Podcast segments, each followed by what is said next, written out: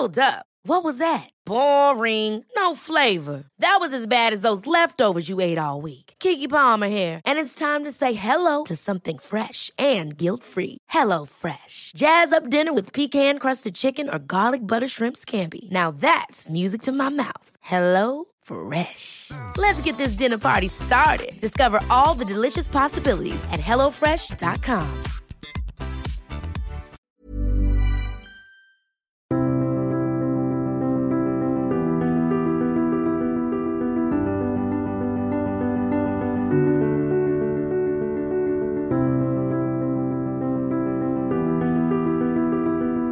Brésil fait partie de ces pays mal connus d'Amérique latine, un pays dont on parle beaucoup par sa grandeur, par euh, son nouveau gouvernement, parfois mal compris aussi, et un pays qui malgré tout reste assez impénétrable pour l'esprit français, bien que ce soit un pays avec lequel la France a une frontière, une frontière commune via la Guyane. Nous avons déjà consacré une émission au Brésil avec Bruno Racucho. Nous avions évoqué notamment la question de la violence et de l'insécurité au Brésil, ainsi que l'organisation économique de ce pays. Et nous y revenons cette semaine pour euh, traiter de la question amazonienne. Et pour cela, je reçois Jean-Yves Carfantan. Bonjour. Bonjour. Merci beaucoup d'avoir accepté notre invitation. Euh, Jean-Yves Carfantan, vous avez longtemps été professeur au Brésil dans professeur en question agronomique, et puis vous avez fondé et vous dirigez une entreprise qui s'appelle AgroBras Consult, euh, qui est chargée notamment euh, d'aider des entreprises françaises euh, dans leur travail, dans leur importation au Brésil. Donc c'est un pays que vous connaissez beaucoup, vous y êtes, vous y allez depuis que vous êtes étudiant, vous y habitez aussi, donc et vous y travaillez. Donc c'est un pays que vous avez vu également évoluer au cours des 30 dernières années et, votre expertise est particulièrement intéressante. Et puis je signale également l'un de vos ouvrages, Brésil, les illusions perdues du naufrage au redressement, qui est paru en 2018 euh, aux éditions François Bourrin. Ouvrage euh, sur lequel je me suis appuyé notamment pour réaliser cette émission. Alors, nous allons parler de l'Amazonie parce que euh, c'est un très vaste territoire qui n'est pas d'ailleurs que brésilien. Il y a une partie de l'Amazonie qui est également sur les pays frontaliers du Brésil. Euh, quand on parle de l'Amazonie, quand on a une vision française de l'Amazonie, et peut-être même d'ailleurs sans trop euh, grossir de traits, on s'imagine des Indiens qui, qui, y vivent, on s'imagine un territoire qui est menacé par l'exploitation agricole ou qui est menacée par les questions du réchauffement climatique. On pense à un territoire fragile, euh, un territoire qui est parfois un peu sous cloche et on est parfois une vision euh, restée à l'époque des premiers découvreurs, euh, encore un petit peu teintée du mythe du bon sauvage. Or, l'Amazonie telle qu'elle est réellement est éminemment complexe et, parfois assez éloignée de la vision simpliste que l'on peut euh, en, voir en France. Peut-être pour commencer, pour situer la, question amazonienne, est-ce qu'il y a une unité euh, géographique de l'Amazonie dans, sa présence forestière, dans euh, son, terroir, sa, son altitude également, ou est-ce qu'il y a une grande diversité de la forêt amazonienne? Alors, euh, au Brésil, ce que l'on appelle l'Amazonie, le terme recouvre trois choses différentes. Il y a d'abord un périmètre administratif qui a été défini dans les années 50 par le gouvernement fédéral de l'époque, qu'on appelle l'Amazonie légale, c'est-à-dire un ensemble de neuf États qui sont au nord du pays, dont le nord-ouest, et qui souffraient et qui souffrent encore de, de retard de développement. Donc on avait défini un périmètre pour euh, euh, mettre en œuvre des programmes d'intervention publique destinés à rattraper le développement économique dans cette région. Dans ce périmètre qui fait à peu près euh, dix fois la taille de la France métropolitaine, 5 millions de kilomètres carrés, vous avez ce qu'on appelle le biome Amazon, le biome Amazon qui est en gros de la forêt euh, native ou de la forêt recréée au fil du temps, euh, ça représente à peu près au Brésil 3,5 millions de kilomètres carrés. C'est-à-dire sept fois la taille de la France métropolitaine. Dans ce, cet espace de 3,5 millions de kilomètres carrés, on a une relative homogénéité, encore que il faille distinguer entre les zones qui sont très proches des fleuves. L'Amazonie est un. Biome amazonien est traversé par une très grande diversité de, systèmes euh, fluviaux. Non seulement l'Amazone et ses affluents qui sont très nombreux, mais les affluents des affluents de l'Amazone. C'est une région extrêmement euh, irriguée par euh, des systèmes fluviaux. Et au bord des systèmes fluviaux, on a plutôt une, forêt, basse, de bordure de fleuves, avec des systèmes de mangroves, avec des systèmes de, de, marais. Plus on s'éloigne des fleuves, plus on a ce qu'on appelle une forêt dense, euh, ce qu'on appelle en anglais le rainforest, c'est-à-dire la forêt vraiment très très très très dense et de, en général des, végétations natives, euh, avec euh, une très grande diversité d'espèces. On estime qu'il y a à peu près euh, plus de 400 types d'espèces d'arbres en Amazonie, 14 000 espèces d'insectes, d'animaux, etc. donc il y a une certaine, il y a aussi en Amazonie, dans la forêt amazonienne, des régions de, de savane arborées. donc c'est une relative diversité on pourrait dire que le, gros du, paysage, si j'ose dire, c'est de la forêt dense tropicale. Et c'est à peu près 20 millions d'habitants, la surface amazonienne Alors aujourd'hui, la difficulté, c'est que toutes les statistiques brésiliennes sont des statistiques qui concernent l'Amazonie légale.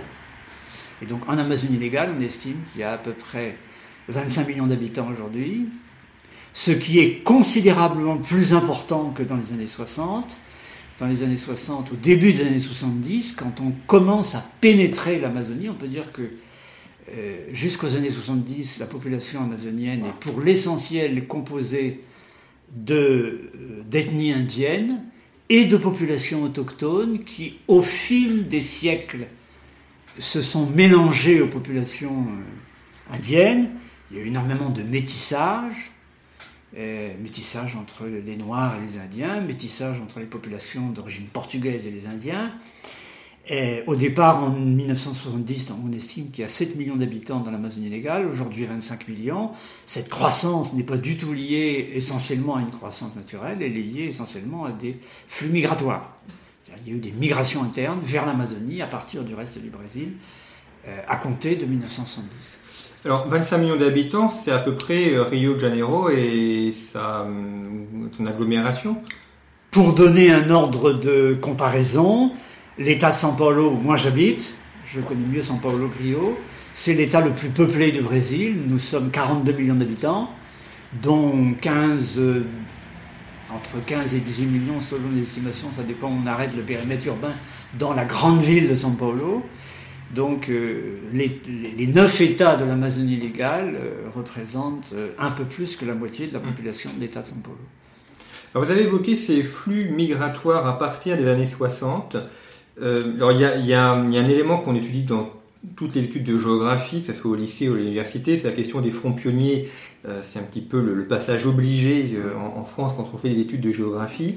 Euh, est-ce que l'Amazonie a été vue euh, dans les années 60, est-ce que c'est encore vu aujourd'hui, comme étant un petit peu une zone à conquérir, à la fois pour permettre à des Brésiliens pauvres d'avoir des territoires et de les développer, des terres, et, comme un moyen aussi de contribuer au développement, voire au rééquilibrage du territoire brésilien? Alors, dans l'histoire brésilienne, avant et après l'indépendance, l'indépendance donc 1822, euh, c'est euh, quelque chose qui euh, est à la fois l'exutoire, la nouvelle frontière à conquérir et la zone menacée, l'exutoire de tous les problèmes sociaux intérieurs. si vous ne trouvez pas votre bonheur là où vous êtes dans le reste du pays, aller en Amazonie, c'est un peu la terre promise. Alors c'est la terre menacée très tôt, il faut quand même rappeler que le Brésil n'a pas tout de suite eu la taille qu'il avait. Il a fallu attendre la fin du XVIIIe siècle, 1750 plus précisément, un traité avec l'Espagne, pour que le Brésil officiellement occupe pratiquement le, territoire qu'il occupe aujourd'hui, c'est-à-dire que l'Amazonie brésilienne devienne véritablement territoire reconnu aux Portugais.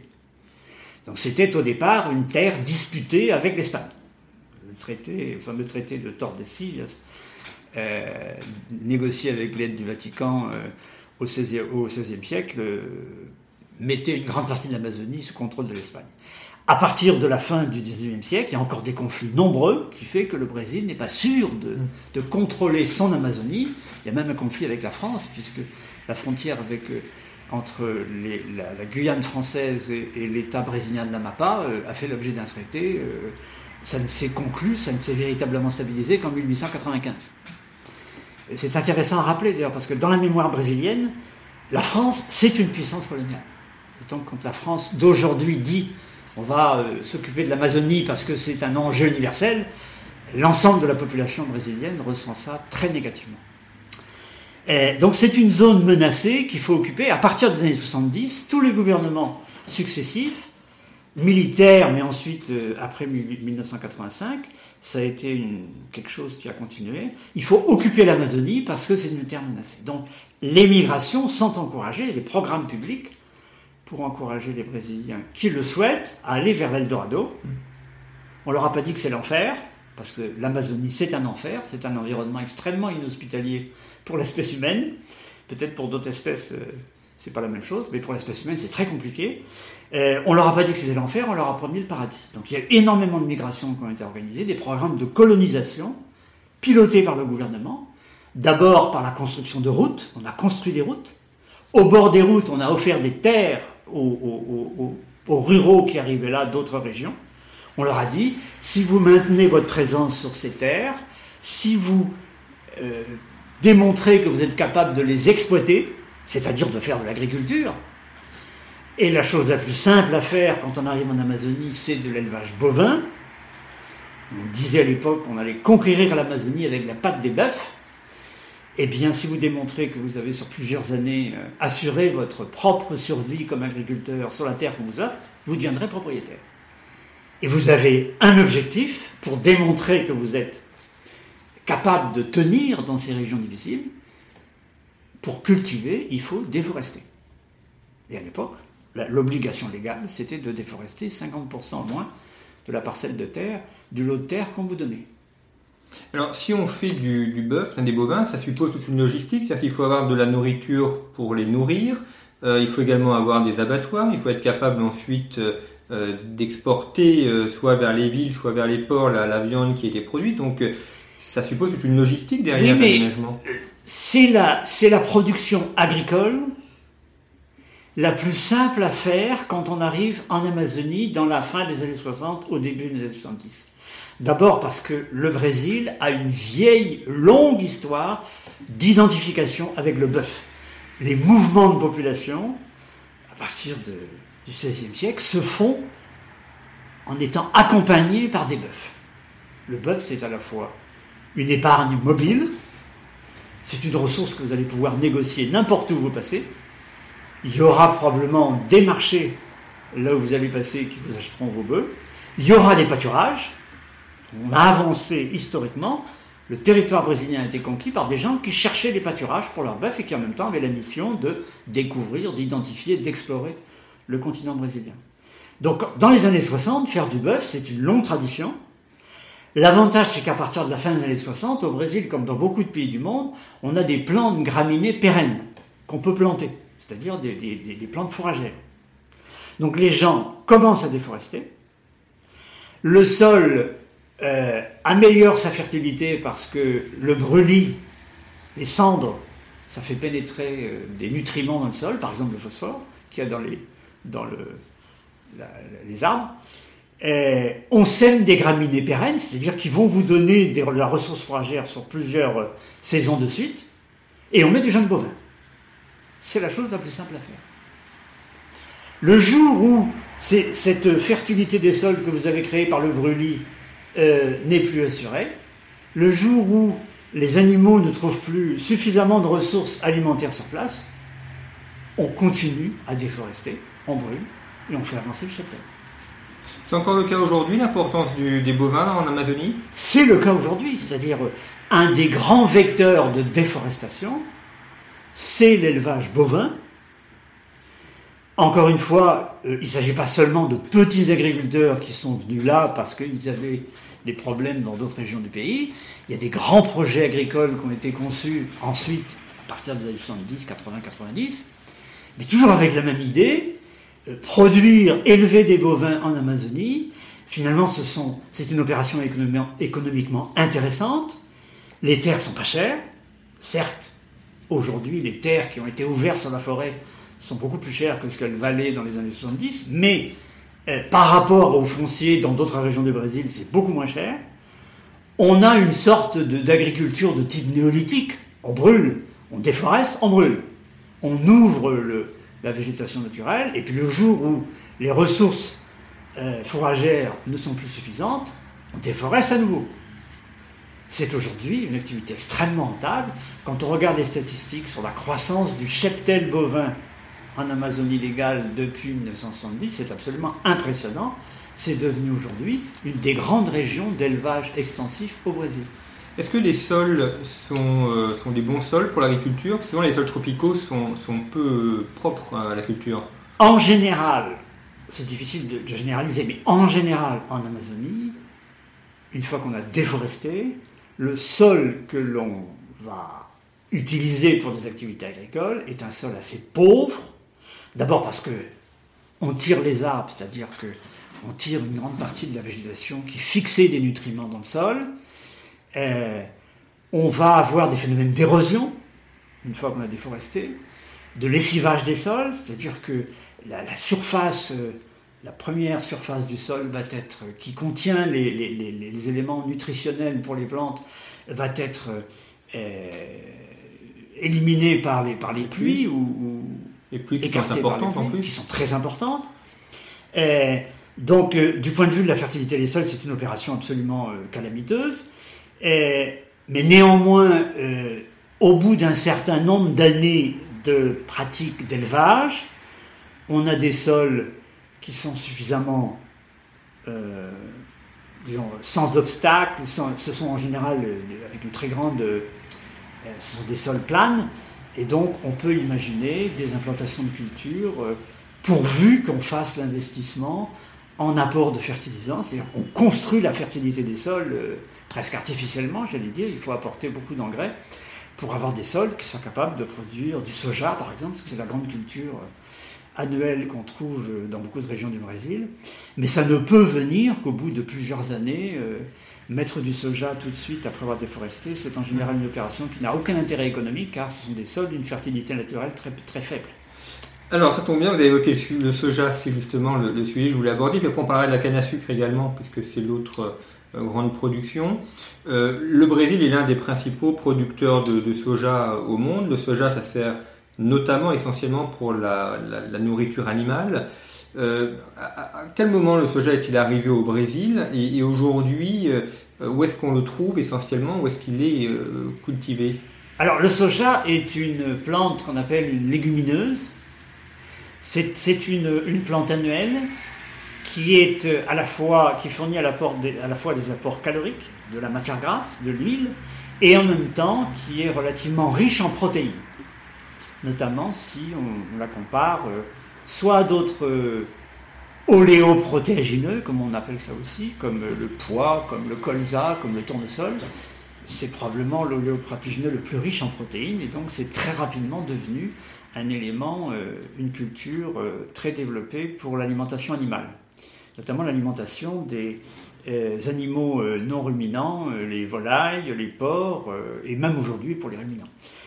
C'est une plante qui est arrivée au Brésil alors, dans l'histoire du Brésil, qui est très complexe, il y a une forte relation dans le sud-est du Brésil et le sud avec euh, des immigrants japonais à partir du XIXe siècle.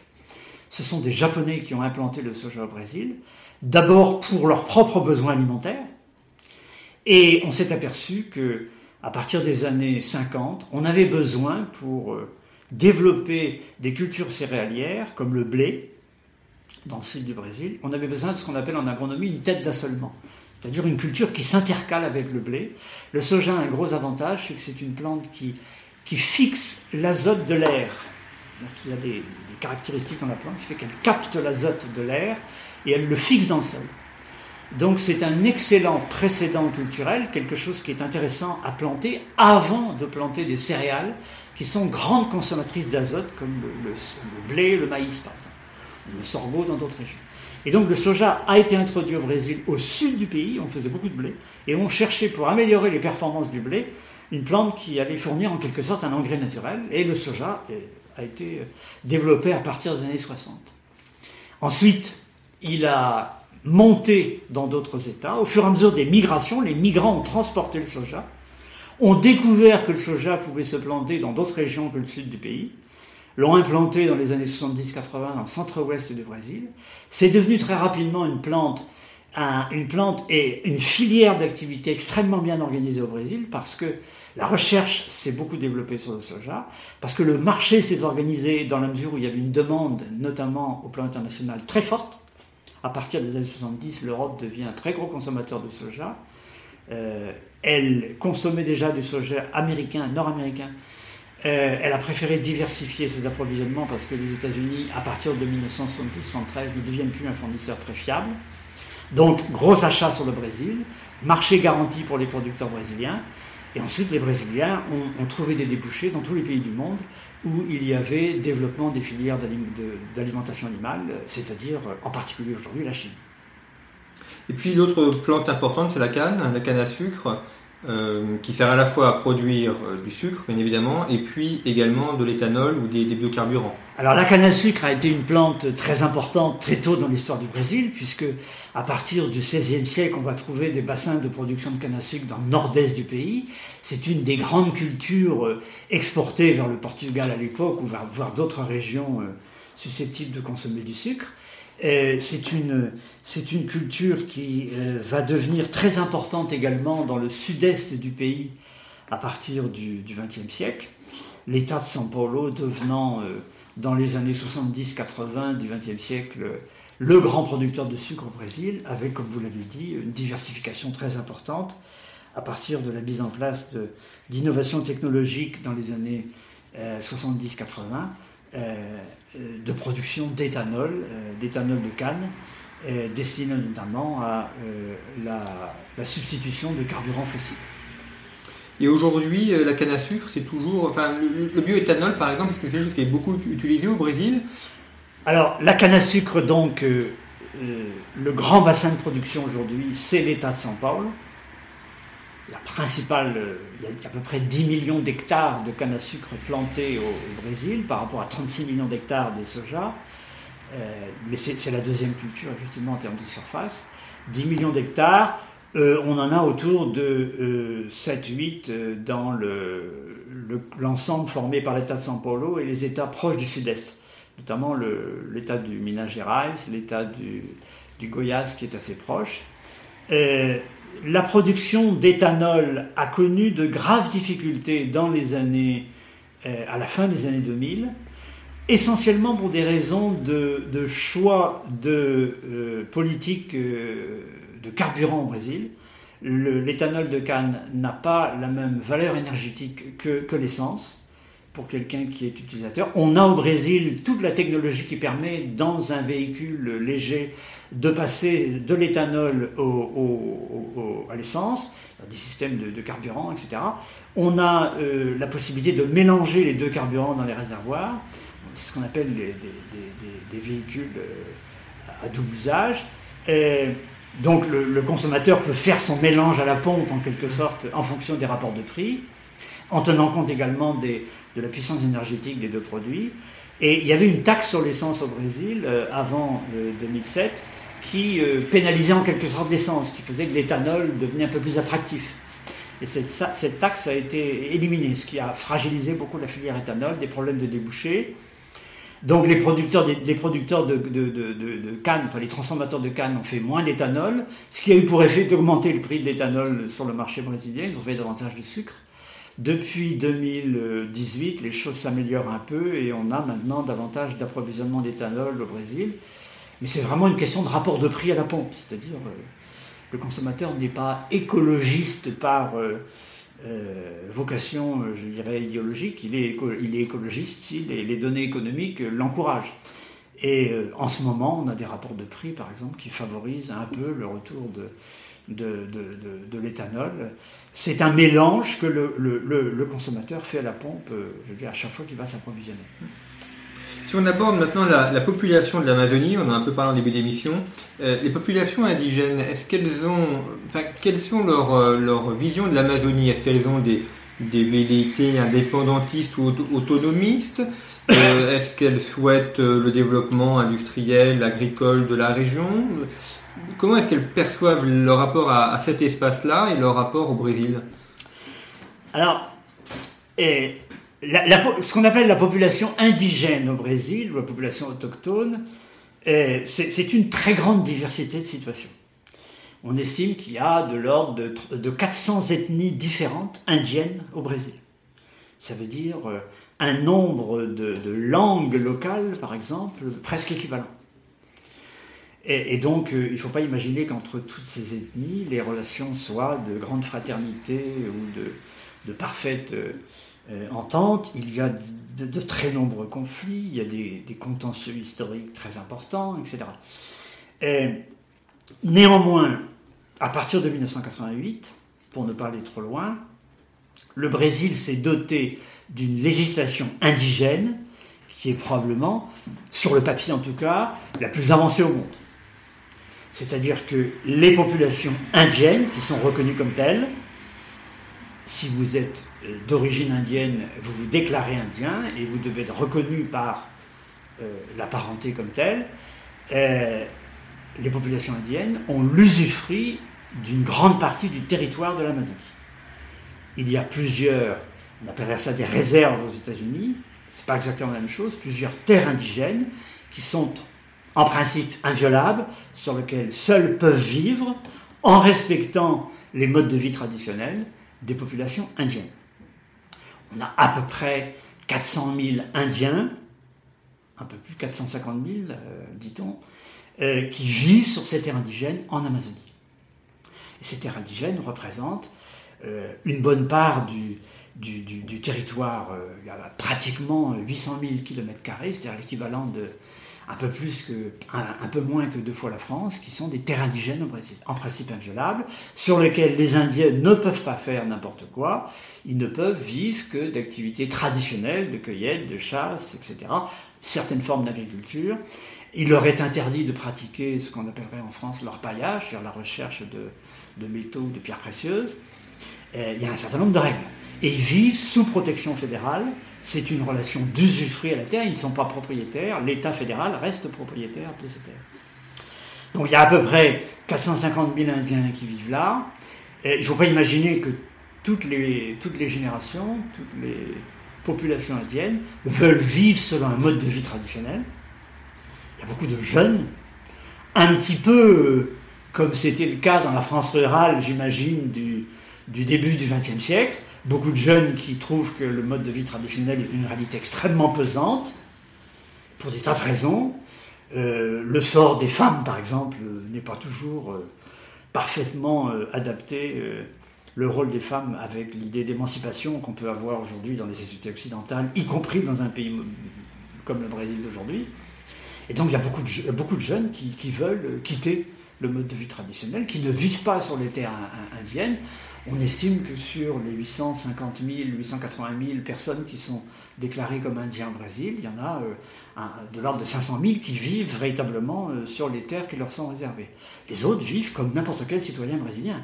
Moi j'ai des amis qui, euh, pourraient à la limite revendiquer une identité indienne, mais qui vivent comme tout le monde. Il y a des militaires, la plupart des militaires qu'on trouve en Amazonie, militaires brésiliens, sont des indiens parce que, en raison de leur éducation, de leur antécédents familiaux, ils ont une connaissance du milieu que les autres populations brésiliennes n'ont pas. Et donc l'armée utilise euh, cette ressource pour euh, gérer ce milieu, encore une fois, très hostile qu'est l'Amazonie. donc, les gens qui veulent vivre sur le mode traditionnel ont très rapidement compris qu'ils avaient des ennemis. Leurs ennemis, ce sont les gens qui arrivent en, en, Amazonie, qui veulent exploiter sans respecter les règles, etc. il y a énormément de criminalité en Amazonie, soit de la part d'agriculteurs, soit de la part d'exploitants forestiers, soit de la part de prospecteurs de pierres précieuses, de minerais, etc. Euh, ces gens-là sont prêts à ne respectent pas les lois qui protègent les Indiens. donc ces populations indiennes ont très rapidement compris qu'elles avaient des ennemis, mais qu'elles avaient aussi des amis.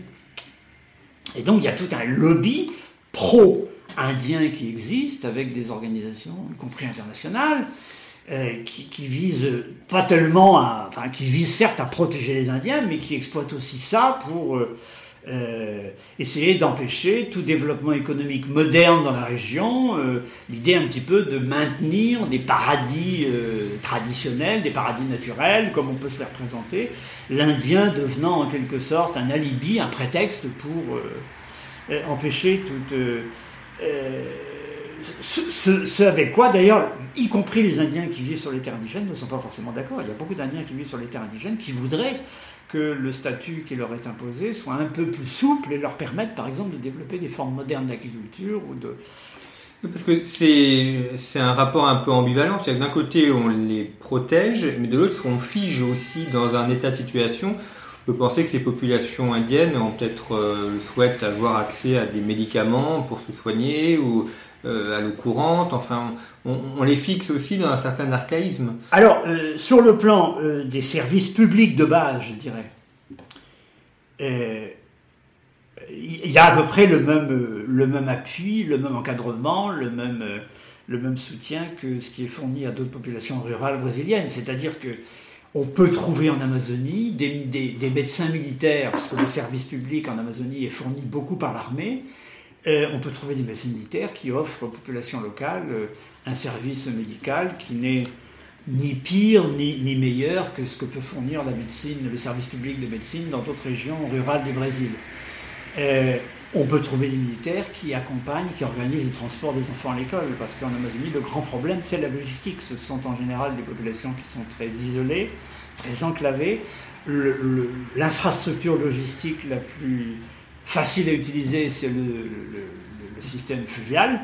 Et donc il faut trouver des, embarcations, il faut trouver euh, euh, des, populations, des, services publics. C'est souvent l'armée qui achemine des enfants à l'école, par exemple, tous les jours, ou une fois par semaine, si c'est des, internats. Non, ce pas des populations forcément abandonnées par l'État sur le plan des services publics, ce sont souvent des populations abandonnées par l'État sur le plan de la sécurité. Il y a énormément de criminalité, donc euh, trafiquants de toutes sortes, euh, trafiquants de bois, etc., qui ne, respectent pas l'intégralité des, terres indigènes. Euh, mais euh, c'est une défaillance de l'État qu'on va retrouver sur toute l'Amazonie. Le grand problème de l'Amazonie, c'est que l'État a défini une législation de protection des Indiens, de protection de l'environnement. En dehors des territoires indiens, il y a ce qu'on appellerait en France des parcs naturels officiels qui sont normalement des terres publiques appartenant aux États locaux de l'Amazonie ou à l'État fédéral. Mais en réalité, ce qui est très bien sur le papier n'est pas vraiment protégé. Il n'y a pas de garde forestier, il y a les services officiels de préservation de ces euh, parcs protégés sont sous-équipés, ne fonctionnent pas. Ça veut dire qu'ils n'ont pas les moyens budgétaires de se déplacer, d'aller enquêter sur d'éventuels crimes, d'éventuelles malversations. Euh, se déplacer en Amazonie, ça veut dire souvent se déplacer en hélicoptère, ça veut dire avoir du carburant pour nos hélicoptères, avoir des pilotes, avoir suffisamment de, contrôleurs formés pour savoir euh, connaître euh, le milieu dans lequel ils vont intervenir. le gros problème, c'est ça, c'est que l'État a déclaré qu'il avait un très beau projet de protection de l'Amazonie, mais dans les faits, il n'a pas les moyens d'exécuter sa politique.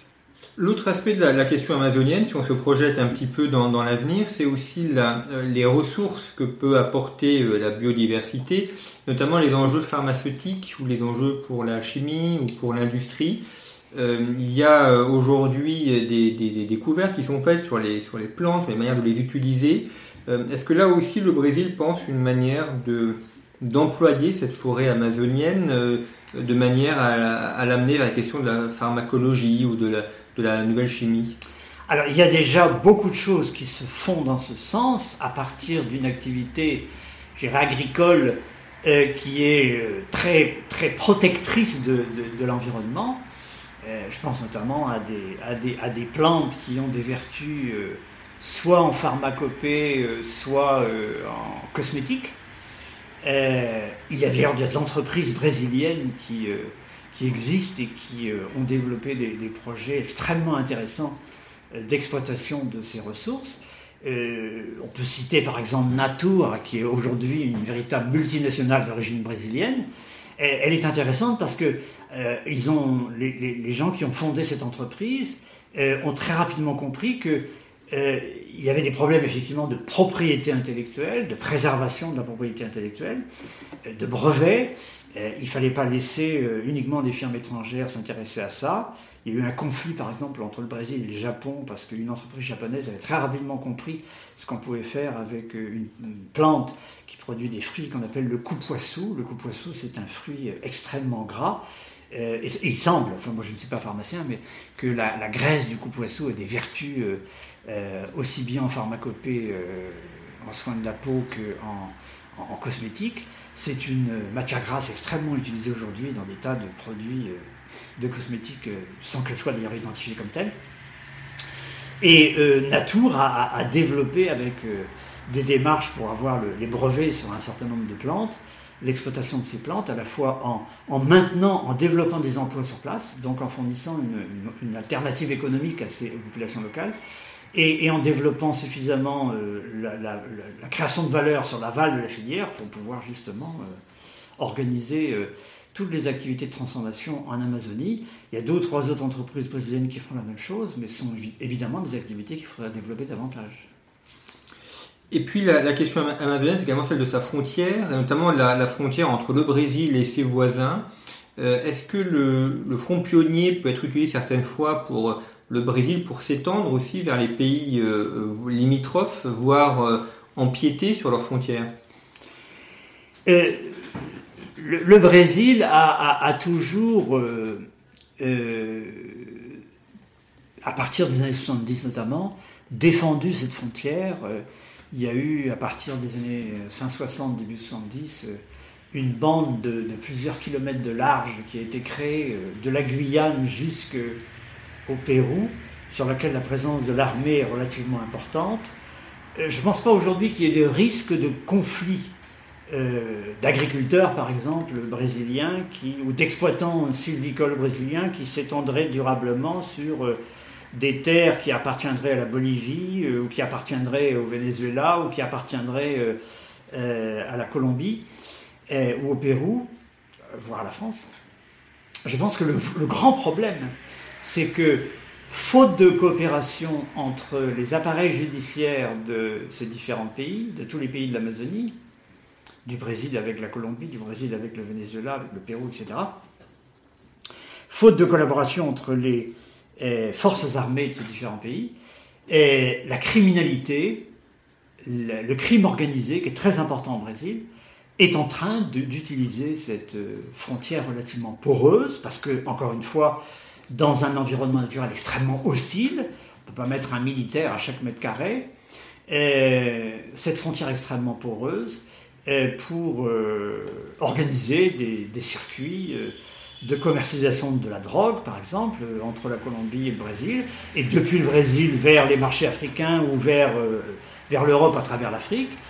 Les, grands ports du nord-est brésilien sont devenus des plaques tournantes du trafic international de la drogue, et le produit arrive de la Colombie à travers l'Amazonie on sait que les grands, deux grandes organisations criminelles brésiliennes sont désormais très bien implantées sur des États comme euh, Amazon, dans la capitale est Manaus, euh, ou les États du Nord-Est. Le gros problème, c'est l'absence de coopération entre les systèmes judiciaires des différents pays. C'est le fait qu'on n'a pas assez avancé encore aujourd'hui, même s'il y a des gros progrès qui ont été faits depuis 30 ans en matière de surveillance aérienne il y a des gros progrès qui ont été faits en matière d'investissement sur la surveillance aérienne, à la fois pour euh, évaluer les, problèmes de déforestation illégale, mais en même temps pour suivre un certain nombre d'activités. Le Brésil a aujourd'hui quelque chose de relativement au point en matière de surveillance euh, aérienne, de surveillance satellitaire. Il a son propre satellite. Euh, mais il y aurait des collaborations à envisager avec les pays voisins pour aller beaucoup plus loin parce que la grande criminalité a encore d'exceptionnelles marges de manœuvre dans cette région du monde. Alors sur la criminalité, je renvoie justement à l'émission que nous avons réalisée avec Bruno Racouchot, où c'est un des, thèmes principaux qui a été traité. Euh, dernière question, Jean-Yves Carpentan, sur, l'Amazonie. Vous avez évoqué la, présence fluviale, euh, l'importance de ces fleuves. Est-ce que ces fleuves sont réellement utilisés, par exemple, pour en tirer une énergie, pour l'irrigation, pour les transports, ou est-ce que euh, aujourd'hui c'est plutôt un élément qui empêche les à la fois les, les, communications en Amazonie et également le développement de la région? Alors, il y a eu des progrès considérables depuis 30 ans, notamment sur les 20 dernières années, en matière de transport fluvial. D'énormes investissements ont été réalisés à partir des années 90 en matière d'écluses, en matière de construction de ports fluviales, euh, avec euh, déjà à l'époque des polémiques très dures entre les pouvoirs publics, les entrepreneurs privés qui étaient impliqués dans cette affaire et euh, les mouvements écologistes. Nous avons au Brésil, un peu comme en Europe, toute une gamme d'organisations non gouvernementales dites de défense de l'environnement, y compris les mouvements les plus radicaux qui voudrait que le territoire amazonien reste un espace euh, vierge de toute présence humaine, à la limite, ou vierge de toute activité économique moderne.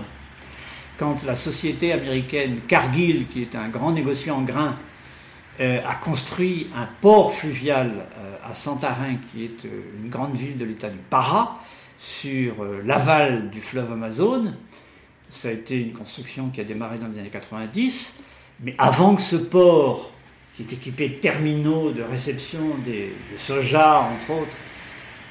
avant que ce port soit opérationnel, euh, il a fallu attendre la fin de l'épuisement de procédures judiciaires engagées par des ONG, par des, des mouvements écologistes qui voulaient l'interdiction de cette activité. Alors que cette activité était extrêmement importante pour les agriculteurs locaux, pour euh, la population locale dans son ensemble, qui a besoin absolument de diversifier le, le tissu économique pour euh, pouvoir se fixer sur place. Donc ce conflit est extrêmement important. Depuis quelques années, l'acheminement des grains, des productions agricoles, se fait de plus en plus par euh, voie fluviale. L'idée étant un peu de transformer là où c'est possible, sur les affluents comme sur le fleuve principal, sur les affluents de l'Amazonie, l'Amazone comme sur le fleuve Amazon, et le système fluvial amazonien euh, en quelque chose qui pourrait ressembler euh, à la fonction centrale qu'a le système du Mississippi aux États-Unis. C'est-à-dire euh, acheminer les produits agricoles, y compris les produits d'activité extractive comme les noix, les fruits, etc., par voie fluviale vers les littoraux brésiliens, soit pour le marché intérieur, soit pour l'exportation, et en même temps, dans le sens inverse, acheminer vers l'intérieur de l'Amazonie des produits dont l'Amazonie pourrait avoir besoin, que ce soit des intrants agricoles, que ce soit des produits de consommation, des biens industriels, etc. Et donc réduire, euh, en, fin de compte, le coût de ces produits. C'est quelque chose qui a démarré depuis 20, depuis 20 ans maintenant, ces dernières années en particulier, mais toujours dans une ambiance, dans un environnement extrêmement conflictuel, parce que il y a aussi euh, euh, non-respect d'un certain nombre de règles établies en ce qui concerne la préservation de l'environnement, et parce qu'il y a aussi des mouvements euh, très radicalisés sur la question environnementale qui perturbent ce... Eh bien, merci beaucoup, Jean-Yves Carfantan, de nous avoir présenté l'Amazonie, de nous avoir montré la, complexité et, donné une image aussi un peu plus juste que euh, simplement les, les images d'Épinal qui traversent l'Atlantique et que l'on a en France. Je rappelle un de vos ouvrages consacrés au Brésil, euh, Brésil, les illusions perdues du naufrage au redressement, paru en 2018 aux éditions François Bourrin. Merci pour votre fidélité. Vous pouvez évidemment retrouver Conflit en kiosque pour notre numéro consacré à la criminalité et aux mafias. Et puis, euh, n'hésitez pas à diffuser nos émissions, à les faire connaître, à faire connaître également Conflit, afin de pouvoir toucher d'autres lecteurs.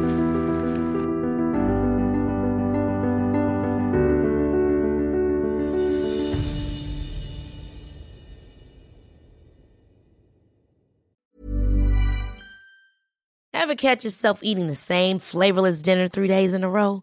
Dreaming of something better? Well, HelloFresh is your guilt-free dream come true, baby. It's me, Kiki Palmer. Let's wake up those taste buds with hot, juicy pecan-crusted chicken or garlic butter shrimp scampi. Mm. Hello Fresh. Stop dreaming of all the delicious possibilities and dig in at HelloFresh.com. Let's get this dinner party started.